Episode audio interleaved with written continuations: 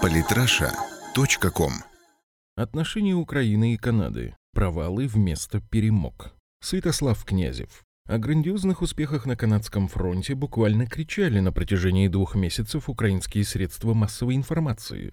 Судя их тону, Киев обещал народу дружбой с Оттавой компенсировать все беды, возникшие из-за разрыва с Москвой, и вдруг все смолкло. Что случилось? В Киеве решили, что хвастаться своими достижениями нескромно, или причина кроется в чем-то другом? В отношениях с Канадой у киевских властей было намечено две грандиозные победы. Первая – сказочные барыши от создания зоны свободной торговли, вторая – введение между двумя странами безвизового режима. Начнем, наверное, с конца. Зачем украинцам, в принципе, безвизовый режим с Канадой? Вопрос интересный. В конце XIX века и сразу после завершения Великой Отечественной войны Оттава действительно приняла значительное количество мигрантов с территории современной Украины. Но сегодня новых украинцев Квебек и Монреаль больше не ждут. Рекорд по количеству виз, выданных Канадой украинцам, был поставлен при кровавом тиране Викторе Януковиче в 2012 году, примерно 9 тысяч штук. Для сравнения масштабов миграции, в России сегодня находится более 4 миллионов украинцев, что примерно в 500 раз больше. Самое главное заключается в том, что безвизовый режим с Канадой не даст украинцам возможности трудоустройства. Максимум туризм, поездки на день рождения к троюродной сестре и участие в научных конференциях. Но для этих целей можно было спокойно получить визу. Даже если бы желанный безвизовый режим и дали, воспользоваться им смогли бы немногие.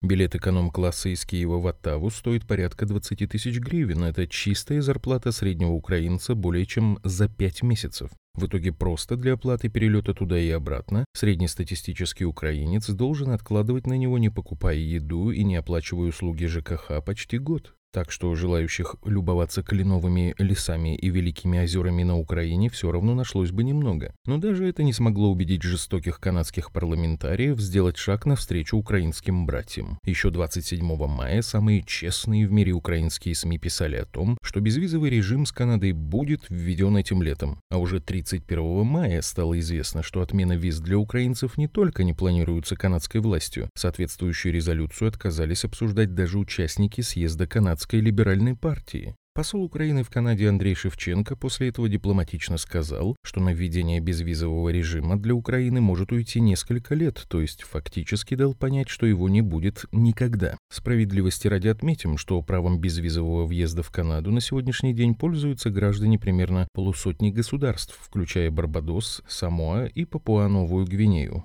Второй победой Украины в отношениях с Канадой должна была стать зона свободной торговли, и она свершилась. Вернее, почти свершилась. Договор подписали, вот только что он дал Украине совершенно непонятно. О подписании двустороннего документа СМИ сообщили 11 июля. Президент Украины Петр Порошенко пообещал, что договор будет содействовать созданию новых рынков и рабочих мест, а также росту уровня жизни граждан обеих стран. Что там в Канаде неизвестно, но на Украине с ростом уровня жизни пока как-то совершенно не задалось. Товарооборот Украины с Канадой уже много лет колеблется на уровне 200-300 миллионов долларов в год, что является мизерным показателем. Примерно 18% от украинского экспорта составляет эротическая продукция. Для сравнения, до известных революционных событий объем торговли между Украиной и Россией составлял 55 миллиардов долларов. Так что в случае с Канадой речь идет не о системной работе, а о случайных сделках между киевскими бизнесменами и бизнесменами из Оттавы. Причем Украина завозит из Канады в разы больше, чем туда экспортирует, и в этом есть своя логика.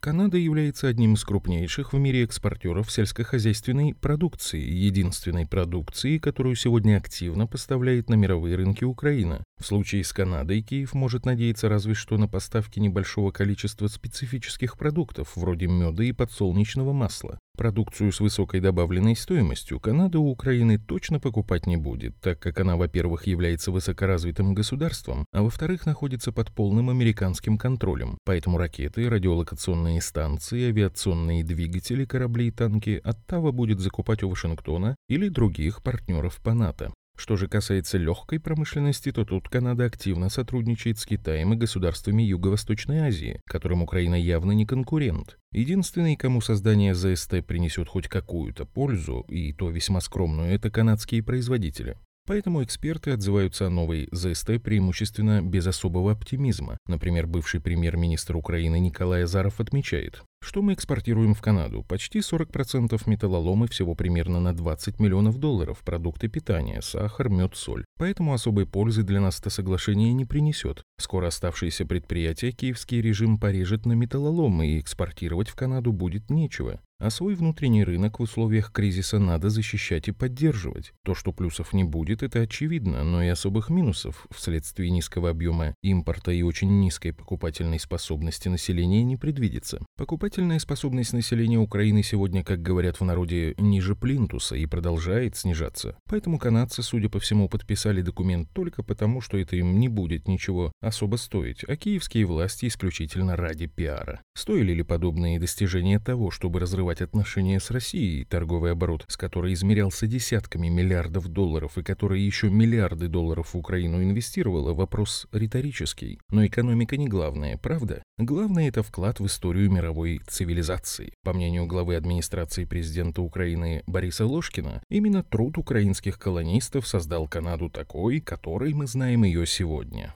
Так вот, доведем до сведения высокого украинского чиновника, что украинцы составляют менее 1% населения Канады, а хоть какая-то часть украинской крови течет в жилах примерно 3% обитателей этой страны. В общем, говорить о решающем вкладе украинцев в создание Канады по меньшей мере не скромно, но если побед и достижений нет, их нужно придумать. Ведь от великих свершений советской эпохи, в которых украинцы принимали участие совместно с русскими, белорусами, казахами и другими народами СССР, Киев отказался добровольно. Подписывайтесь на наш канал в Телеграм. Самые интересные статьи о политике и не только. Читайте и слушайте каждый день на сайте polytrasha.com.